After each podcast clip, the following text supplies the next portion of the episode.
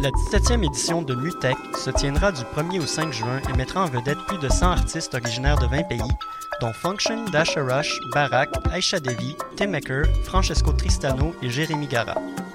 Performances musicales et audiovisuelles au Musée d'art contemporain de Montréal, deux soirées club au Métropolis, une scène extérieure gratuite au quartier des spectacles et beaucoup plus. Cinq jours de découverte, d'échanges et d'expériences. Billets et infos sur mutech.org. Pour prendre un verre entre amis, rien de mieux que le bar Grenade au coin de la rue Ontario-Est et Champlain. Le bar Grenade, une brasserie orientale tendance et branchée dans Ville-Marie. Avec nourriture d'inspiration asiatique, c'est l'endroit idéal pour vos 5 à 7 qui se terminent aux petites heures du matin. De plus, venez assister une fois par mois aux soirées luttes de choc.ca. Sans oublier de venir nous voir aux soirées Full Moon Party thaïlandaise lors des soirs de pleine lune. À quelques pas de la station Papineau, pour une ambiance explosive, le bar Grenade au 1603 rue Ontario-Est à Montréal. Vous écoutez Choc pour sortir des ondes.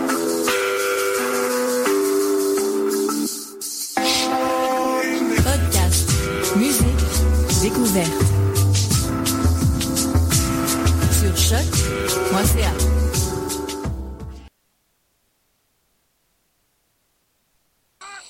Qui était le premier sur Terre? C'était l'œuf ou la poule? Moi, je pense que c'est l'œuf. Moi, non,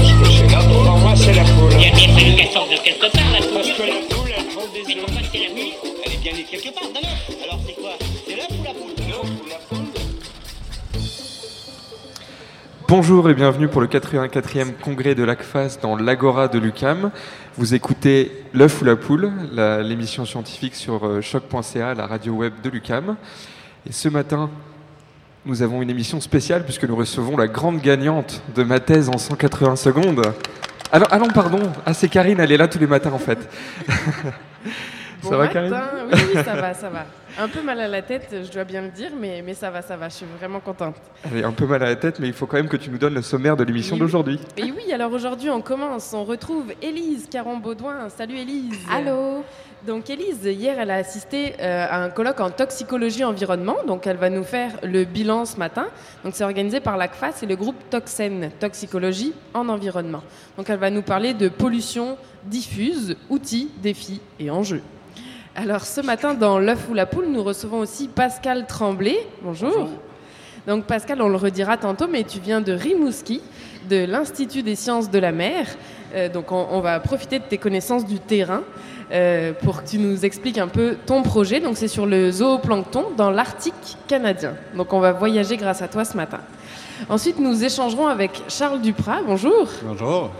Alors, Charles Duprat, vous êtes doctorant en sciences biomédicales euh, à l'Université de Montréal et vous allez nous parler d'épigénétique. Alors, ça paraît gros comme ça, mais je vous assure que d'ici la fin de l'émission, vous comme moi, on aura plus compris de quoi il s'agit. Et en fin d'émission, nous continuons avec Lou, Lou Sauvageon, que nous retrouvons euh, cette fois derrière le micro. D'ordinaire, elle est en coulisses de l'émission à la technique.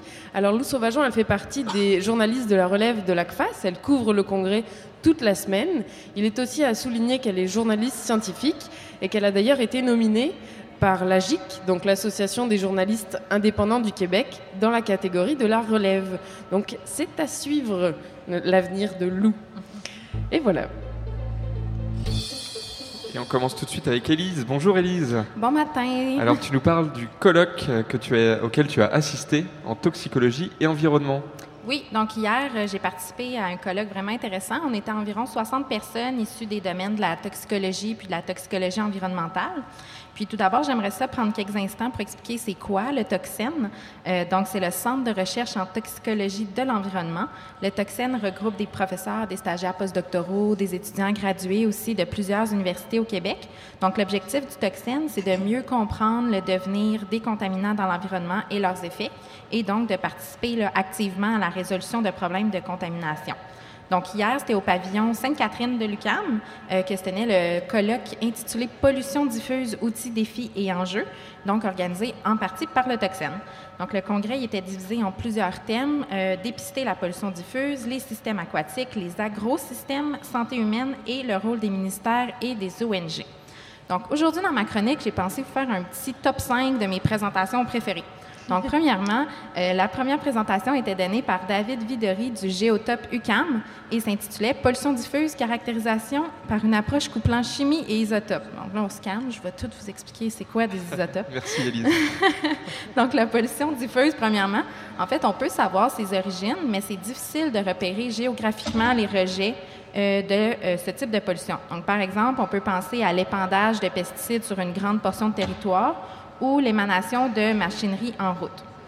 Donc, également, un même polluant va avoir la même structure chimique, mais pas nécessairement la même source. Donc, comment est-ce qu'on peut discriminer la source exacte de ce contaminant? Dans l'optique, en fait, d'en diminuer euh, la contamination? Donc, c'est à ce moment-là que peuvent intervenir les isotopes. Donc, les isotopes, en fait, ils ont le même nombre de protons et d'électrons, mais ils vont différer par le nombre de neutrons. Donc, ce que ça fait, en fait, c'est que ça va induire une différence de masse. Et en mesurant cette masse-là, on peut tracer l'origine du contaminant, même si la structure chimique va être la même. Donc, dans ses travaux, David Videry utilise les isotopes stables, comme l'azote et l'oxygène, pour trouver la source de pollution diffuse, par exemple au nitrate, qui pourrait euh, provenir d'engrais inorganiques, de déjection animale ou d'effluents domestiques. Donc, une autre conférence vraiment intéressante, elle a été donnée par André Lajeunesse de l'Université du Québec à Trois-Rivières. Donc, ce dernier a parlé de la chimie environnementale forensique. Donc, la forensique, c'est l'étude des traces qui prennent leur origine dans une activité criminelle. Donc, on était un peu comme euh, dans CSI. C'était vraiment passionnant. Donc, alors, donc, en fait, comment est-ce qu'on peut utiliser la chimie environnementale pour intervenir dans la forensique? Donc, le professeur Lajeunesse nous a donné plusieurs exemples de ses travaux et des applications. Donc, par exemple, il utilise la chitine, qui est un constituant de la carapace des crustacés, et réussit à la électrophiler pour former des petits nanofiltres qui peuvent retenir des traces de certaines drogues, par exemple. Une autre application, c'est le développement de modèles qui bioaccumulent certains contaminants. Donc, si on suspecte une industrie de rejeter illégalement ses déchets dans un cours d'eau pendant la nuit, admettons, alors on peut aller mettre les modèles qui bioaccumulent dans le cours d'eau, les récupérer quelques heures plus tard ou quelques jours plus tard, puis euh, mesurer les contaminants dans ces modèles-là. Donc, ça nous permet de, euh, en fait, attraper les contrevenants. Donc, ces travaux vont servir autant en santé publique et en prévention qu'en investigation. Donc, on a aussi eu deux conférences données par des étudiants gradués qui portaient sur les néonicotinoïdes. Donc, comme je travaille sur ces pesticides, je ne pouvais pas passer sous silence ces travaux, surtout que les présentations étaient vraiment de grande qualité. Donc, la première était donnée par Angela Paquet-Walsh de l'UQTR également. Donc, Angela, elle a mesuré les, les, effets des néonicotinoïdes et du rayonnement ultraviolet sur la survie des larves de perche chaude du lac Saint-Pierre. Donc, les larves de perche chaude, en fait, elles ne sont pas pigmentées. Donc, elles n'ont pas de mécanisme de photoréparation, ce qui veut dire qu'une exposition à des rayons ultraviolets pourrait diminuer leur survie.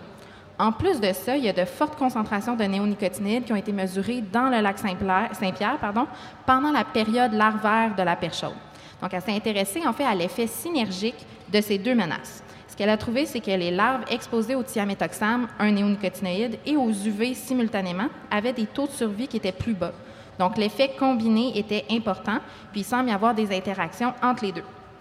La seconde présentation sur les néonicotinoïdes était donnée par Maxime Gauthier de l'UQAM. Donc, lui s'est intéressé aux altérations biochimiques chez l'abeille exposée à l'imidaclopride et au thiaméthoxam de façon chronique. Donc, ce qu'il a observé, c'est qu'une exposition au thiaméthoxam diminuait la synthèse de rétinol et d'acide rétinoïque. En fait, ça, c'est les deux formes actives de la vitamine A qui sont aussi euh, des antioxydants. De plus, chez ces abeilles, il y avait une augmentation de la peroxydation des lipides, et ça, ça peut être un signe de stress oxydatif. Et ton dernier choix maintenant, Elise Oui, mon dernier choix. Donc, c'était euh, une conférence euh, qui a été donnée par Marc Lucotte. Donc, c'est un chercheur au géotope puis au toxines, encore une fois à l'UCAM. Donc, lui, il nous a parlé de la transition vers la durabilité des grandes cultures au Québec, où on fait un usage important d'herbicides à base de glyphosate. Donc, Marc Lucotte a orienté sa présentation sur le fait qu'on devrait se mettre à la place des agriculteurs, ce qu'on ne fait pas assez en recherche, je crois, qui sont euh, très, très endettés au Québec, qui ne font pas beaucoup de marge de profit, puis le passage vers le biologique est vraiment ardu. Donc, au Québec, l'utilisation de glyphosate, elle a explosé avec l'avènement des semences de maïs et de soya génétiquement modifiées.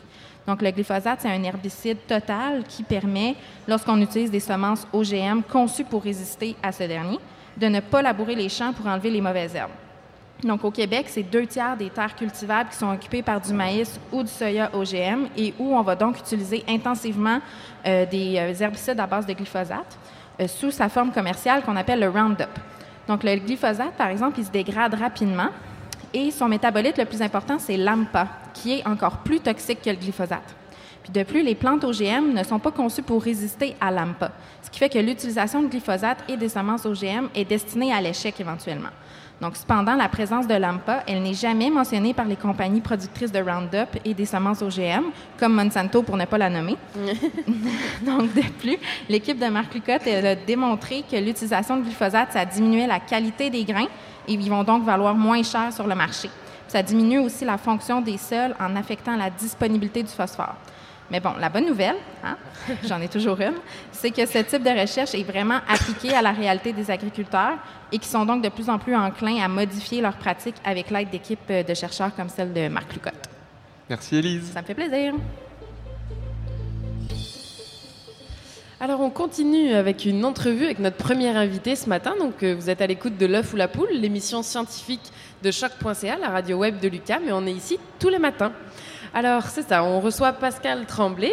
Alors, Pascal, vous êtes étudiant à la maîtrise en océanographie à l'Institut des sciences de la mer de Rimouski et vous étudiez le zooplancton, celui qu'on retrouve dans les eaux de ballast des navires. Alors, je m'explique tout de suite, c'est que dans chaque bateau, il, il, existe un compartiment qui sert à lester le bateau, c'est-à-dire à, à, équilibrer avec du poids finalement. Donc c'est ces eaux-là, qu'elles soient d'eau douce ou d'eau de mer, qui servent à donner un équilibre à ce bateau-là. Donc ma première question, c'est que vous vous spécialisez dans l'Arctique canadien. Lorsque ces eaux sont rejetées des navires qui arrivent dans l'Arctique canadien, alors pourquoi l'Arctique et où exactement faites-vous vos expériences? Ben, C'est-à-dire que c'est pas la première étude euh, sur les eaux de ballast. Il y en a eu plusieurs centaines euh, à travers le monde, sauf que dans l'Arctique, euh, il n'y a jamais eu d'études sur la composition biologique des eaux de ballast. Donc, dans l'Arctique, ce qui se passe, c'est qu'il y a beaucoup de prospection minière et on estime que dans les 20 prochaines années, le trafic maritime devrait augmenter avec l'ouverture de plusieurs mines qui vont être euh, desservies par voie maritime. Puis on pense que cet effet-là va être exacerbé aussi par euh, l'allongement de la saison de navigation, parce qu'il y a plusieurs détroits qui sont maintenant euh, libres de glace pendant la saison estivale, même si elle est courte. Donc, euh, c'est ça, on, estime que le volume d'eau déversée devrait augmenter avec les années euh, dans, l'Arctique, ce qui motive un peu euh, le projet. Puis, ça avait pratiquement jamais été fait dans la région. Et où exactement, pour l'instant, vous réalisez votre étude à vous spécifiquement? Dans quelle ville Dans quel port?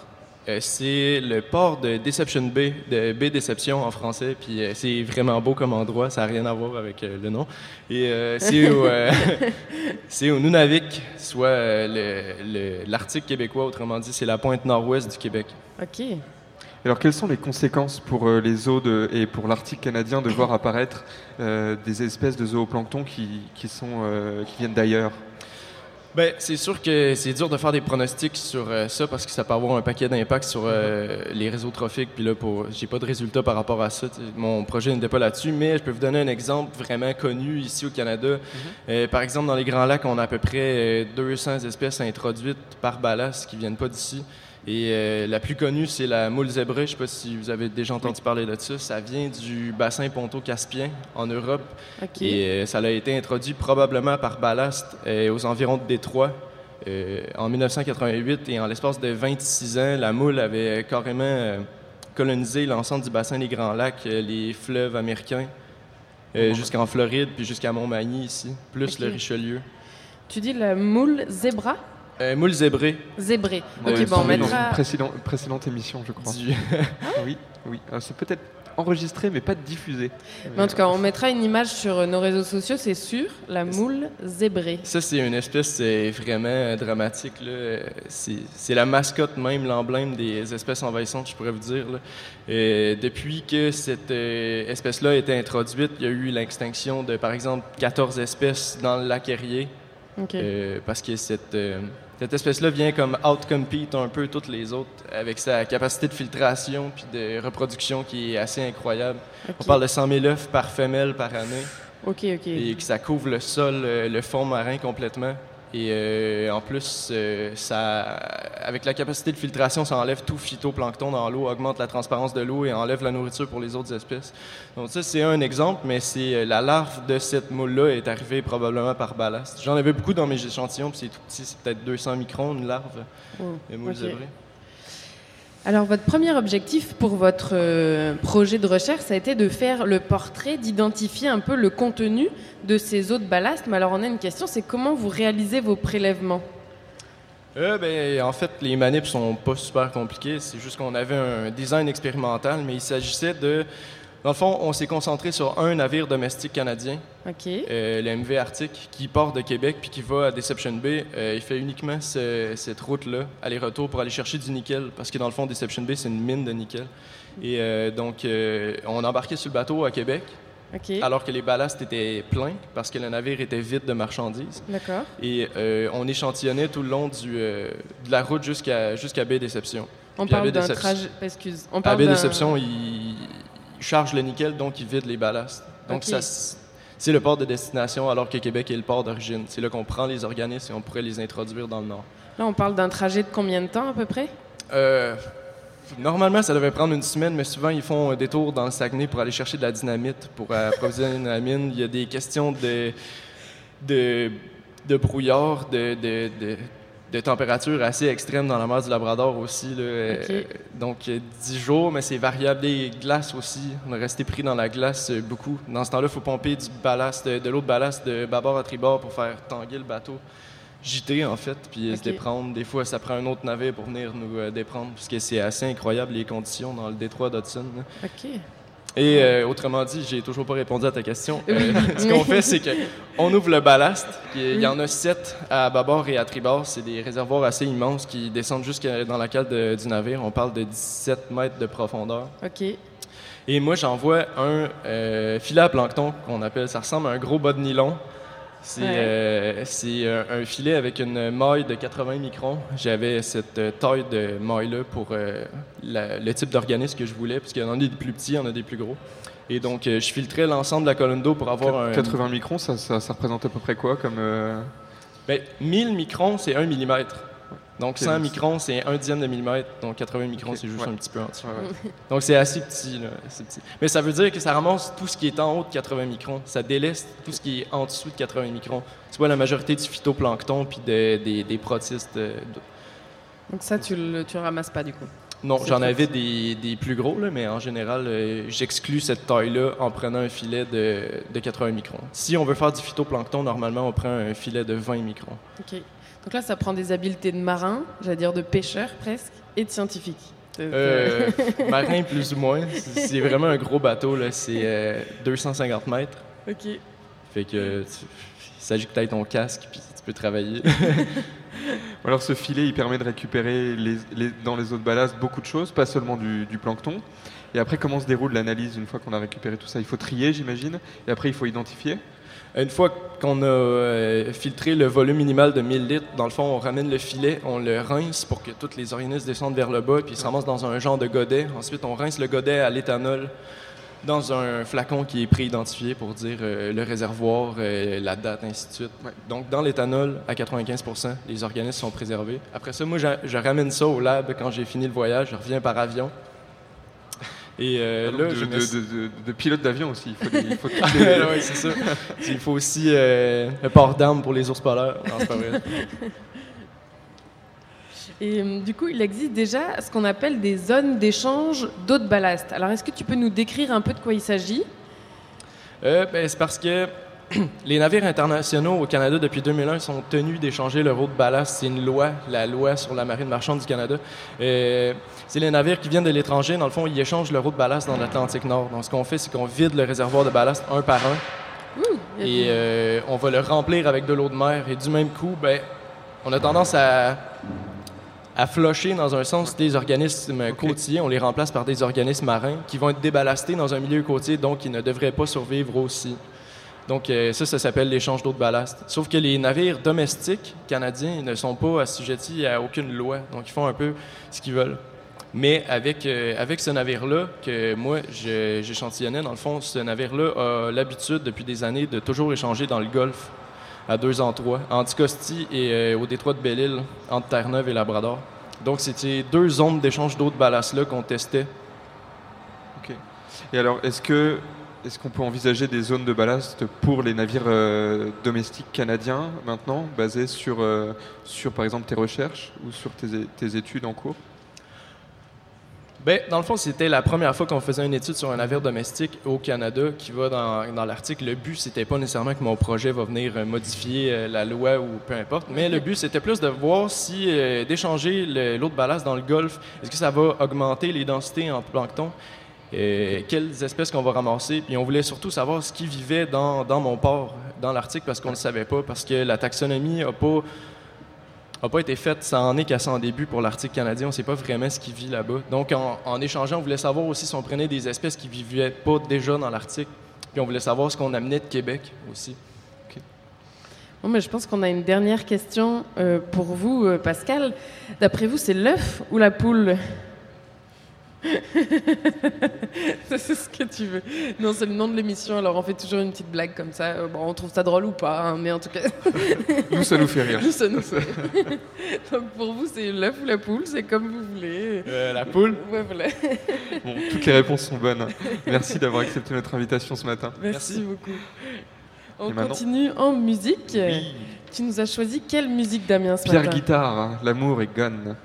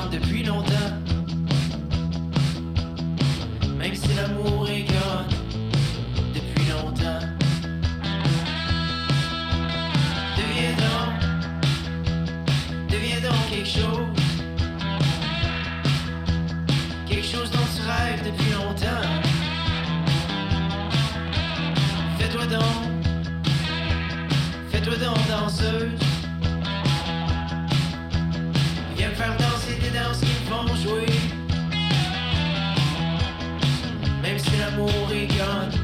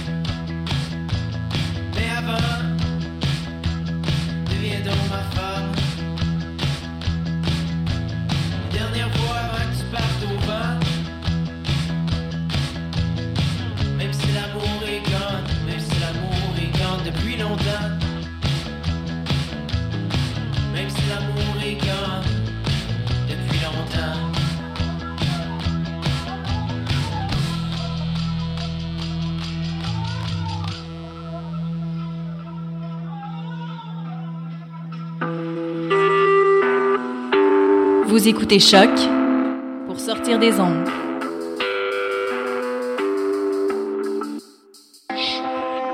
Podcast, musique, découverte. Sur choc.ca. De retour dans l'Agora de l'UCAM pour ce congrès de l'ACFAS, l'association canadienne, l'association francophone pour le savoir, pardon, qui est aussi une association canadienne. Vous écoutez L'œuf ou la poule, l'émission scientifique de choc.ca, la radio web de l'UCAM. Et avant de passer à notre deuxième entrevue avec Charles Duprat, on a une petite dernière question euh, pour Pascal Tremblay.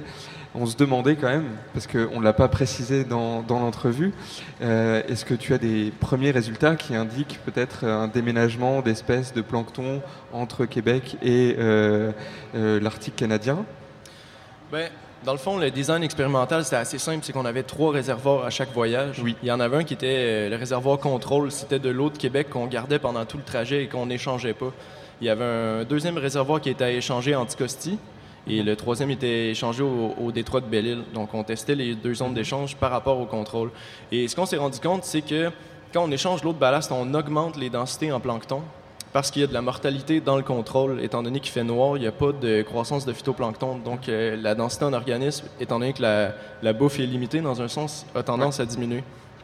Et euh, on s'est rendu compte qu'à chaque fois, pratiquement, les densités en zooplancton augmentent quand on échange l'eau de ballast.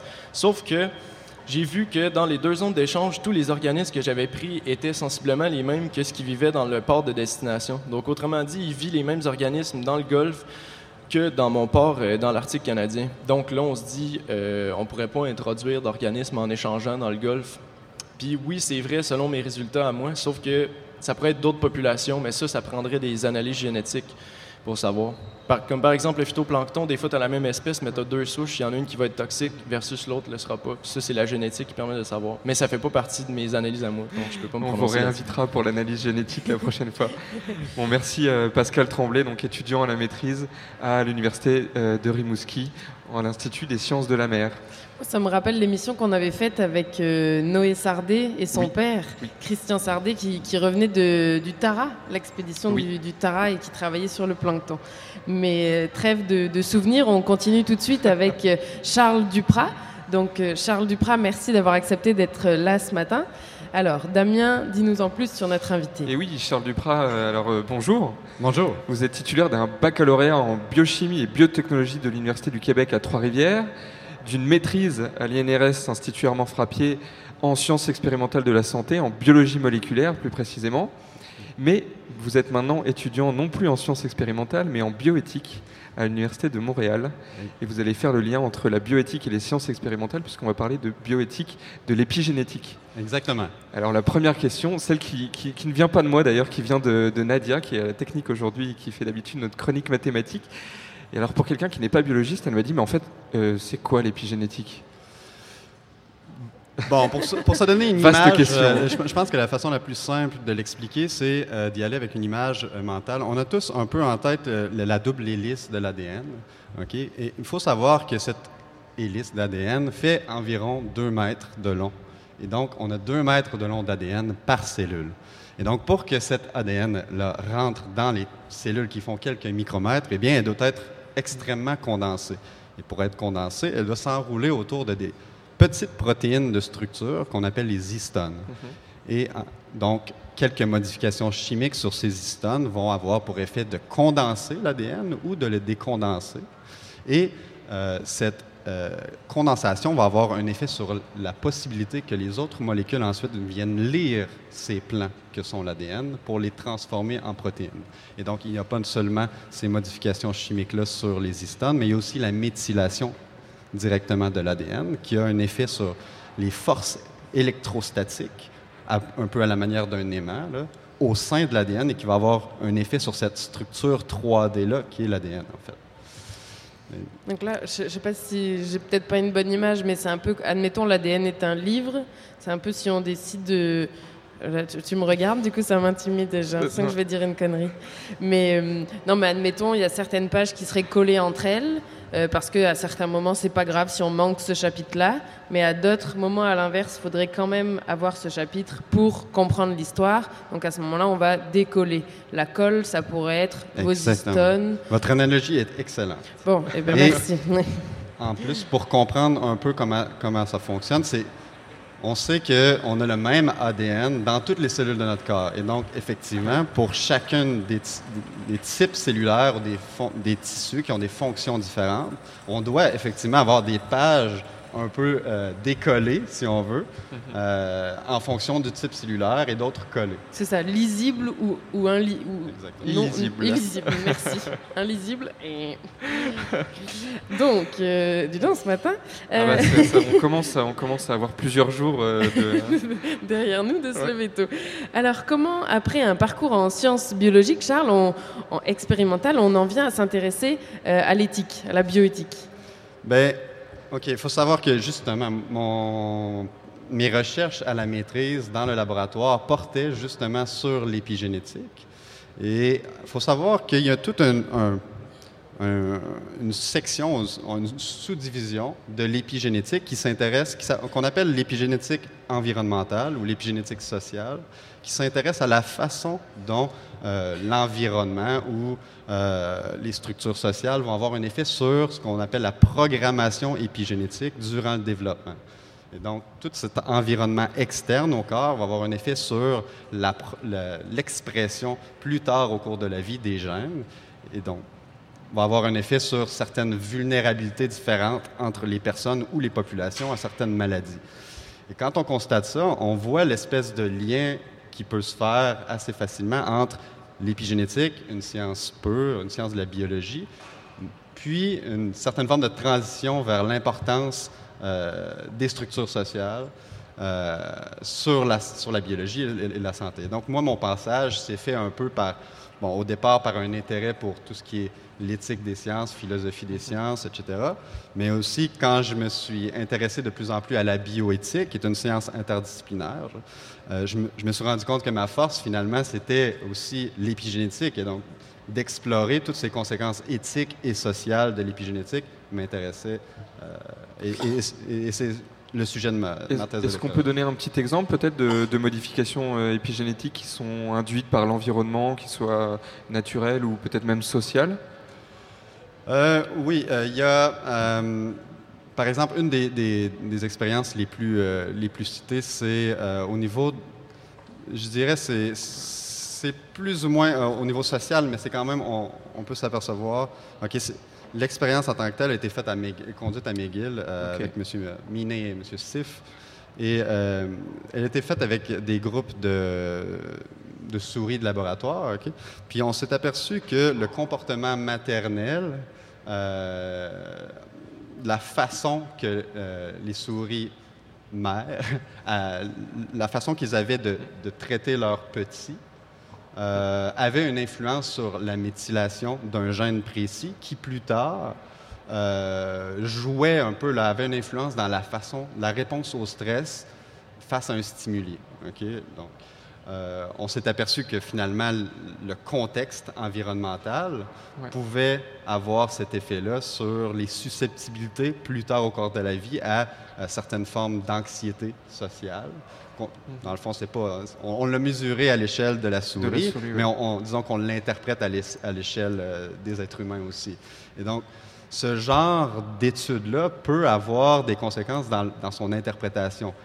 Est-ce que, euh, face à ces résultats, on doit, et c'est sensible, euh, apporter ou donner une plus grande responsabilité morale aux mères lorsqu'elles et- lorsqu'elles éduquent leurs enfants. Ou certaine au façon. père, éventuellement. Ou au père.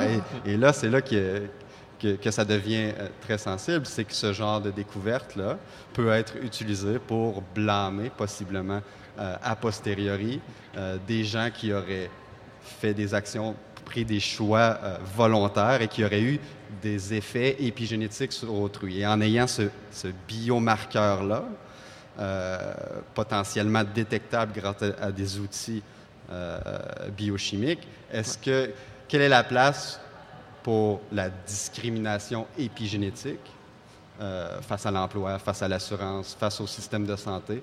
Plus tard. Donc, c'est tous ces enjeux éthiques euh, que j'explore. Et dans votre résumé, vous parlez de normalité en épigénétique et aussi d'ailleurs de plasticité épigénétique, on y reviendra. Mais ça veut dire quoi être normal en épigénétique? Exact. Donc, la raison pourquoi j'en parle, c'est justement parce que euh, c'est très ambigu. Donc, il y a cette espèce de contradiction interne au sein même du champ de la- de- de- de l'épigénétique qui dit, en fait, on pourrait poser la question, quelle différence pouvons-nous faire entre un variant ou une modification épigénétique qui correspond à euh, un, un risque ou plutôt une déviance par rapport à la norme qui va causer une maladie versus une programmation qui correspond à une adaptation à son environnement? Parce qu'il y a toute cette théorie-là autour de l'épigénétique qui est celle d'une théorie de la cohérence envers l'environnement.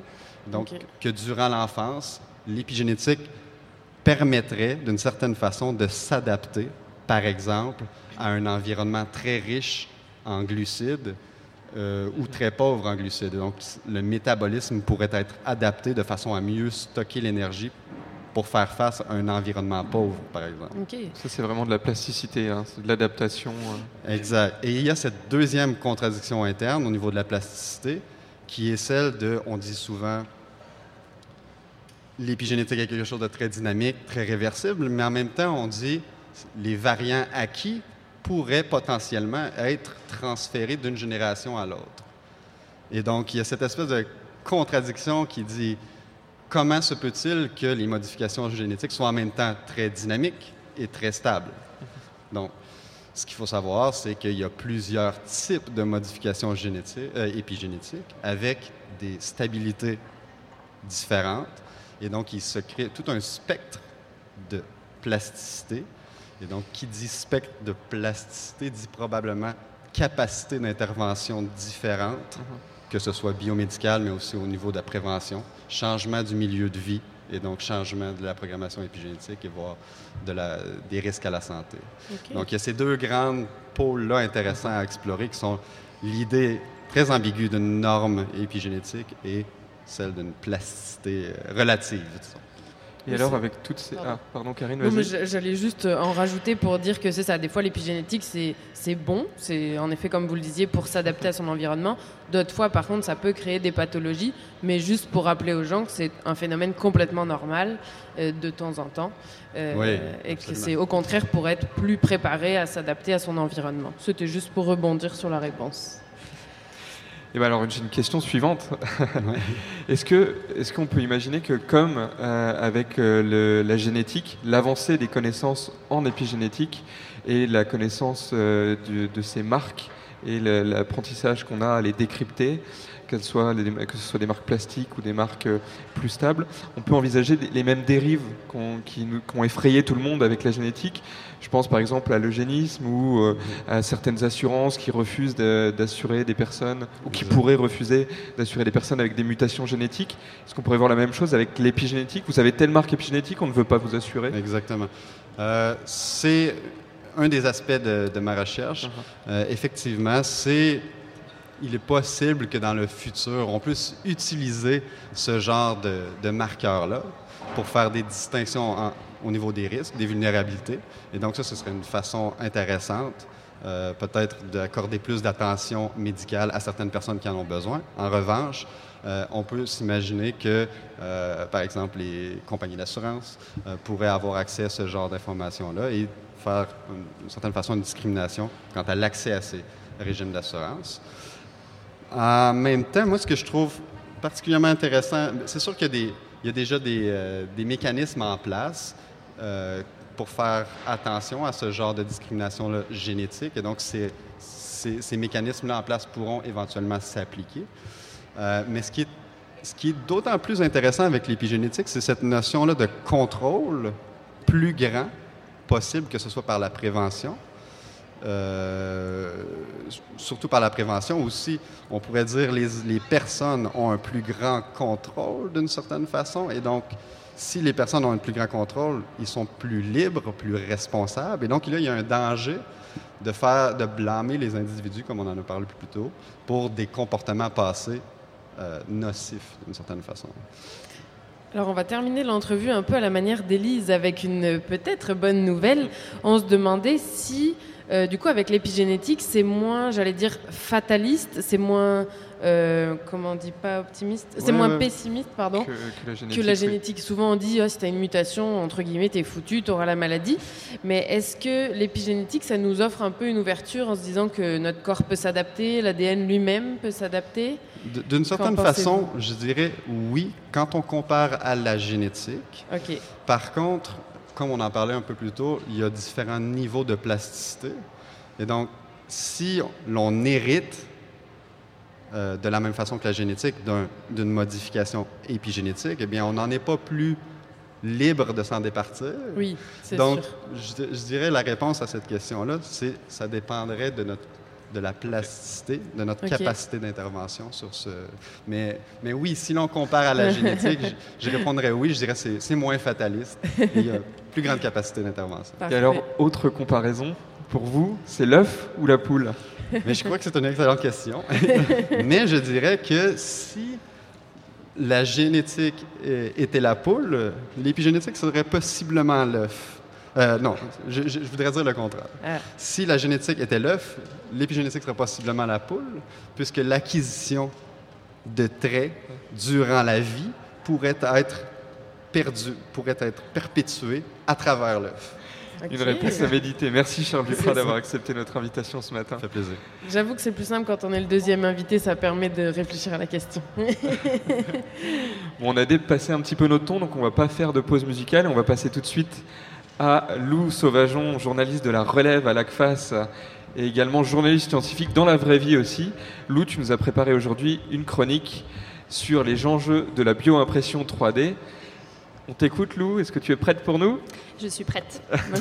Donc on parle beaucoup des imprimantes 3D ces derniers temps et il faut admettre qu'on est capable de toutes sortes de prouesses.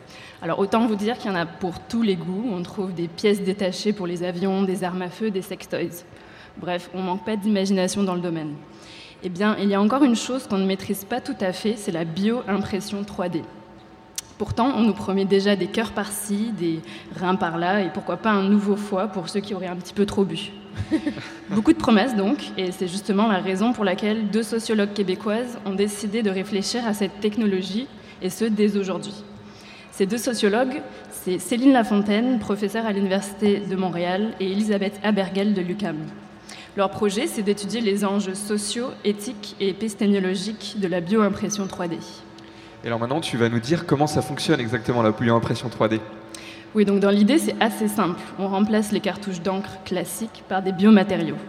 Donc il existe plusieurs techniques, mais l'élément clé, ça reste les cellules souches.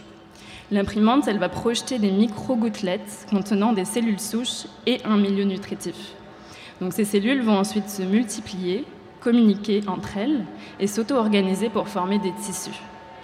L'idée de la 3D, c'est donc de superposer des couches de biomatériaux pour obtenir des tissus humains. On a déjà quelques exemples de cartilage, de bouts de peau, des os, et apparemment, une université américaine aurait imprimé un rein de toute pièce. À terme, l'idée, c'est de fabriquer des organes pour des greffes sur patients. Le problème, c'est que pour le moment, ces bio-objets n'ont pas une espérance de vie très longue. On parle de quelques jours à quelques semaines avant que les cellules ne meurent. Et alors pourquoi se poser ces questions maintenant, aujourd'hui? Alors même si les résultats sont limités pour le moment, il y a déjà plusieurs enjeux éthiques qui ressortent. L'une des questions de nos sociologues, c'est celle du statut de ces produits biologiques imprimés. Oui, parce que là, on parle de cellules pour faire des tissus vivants, entre guillemets. Ces cellules souches, une fois extraites du corps, isolées et transformées, à qui vont-elles appartenir? Est-ce qu'on pourra poser des brevets sur ces bio-objets conçus et imprimés par des machines? Alors sachez qu'on n'est pas les seuls à se poser ces questions au moment où je vous parle. Évidemment, les juristes sont déjà sur le coup. Eh bien oui, il faut bien savoir à qui appartiendront ces organes imprimés.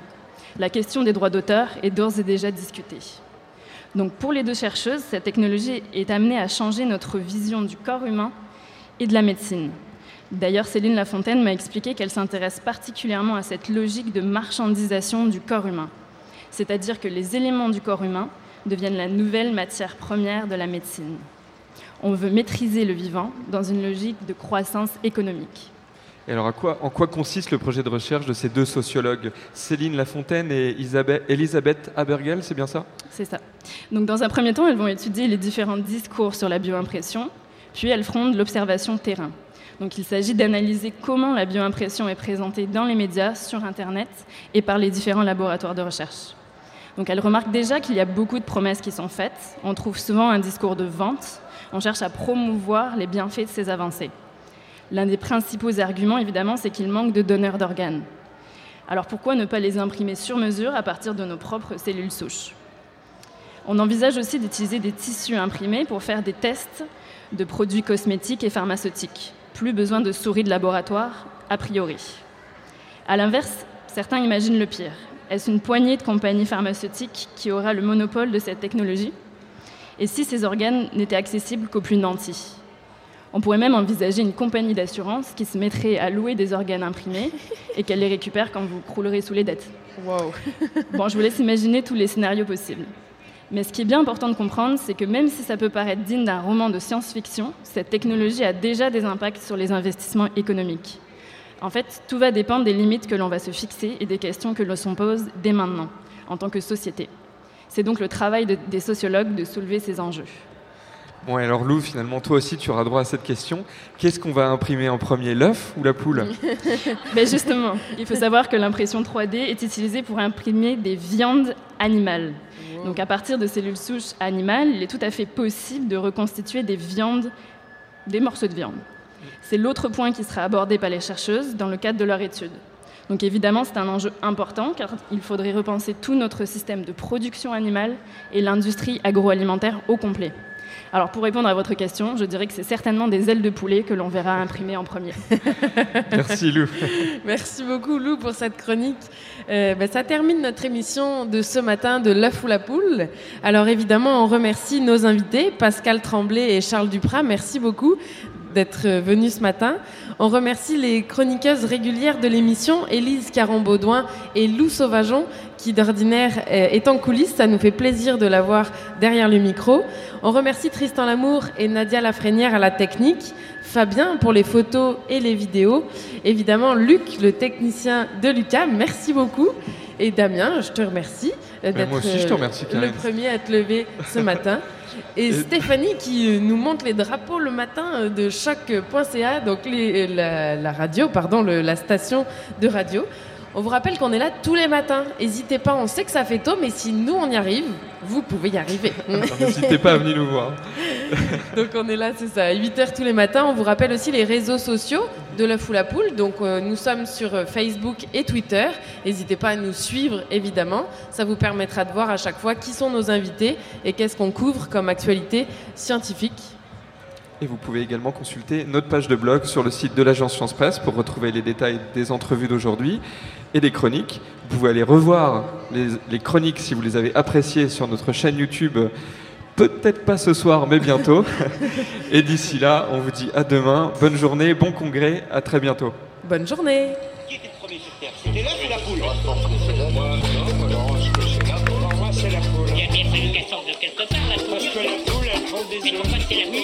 bien quelque part d'un. Alors c'est quoi? C'est l'œuf ou la poule?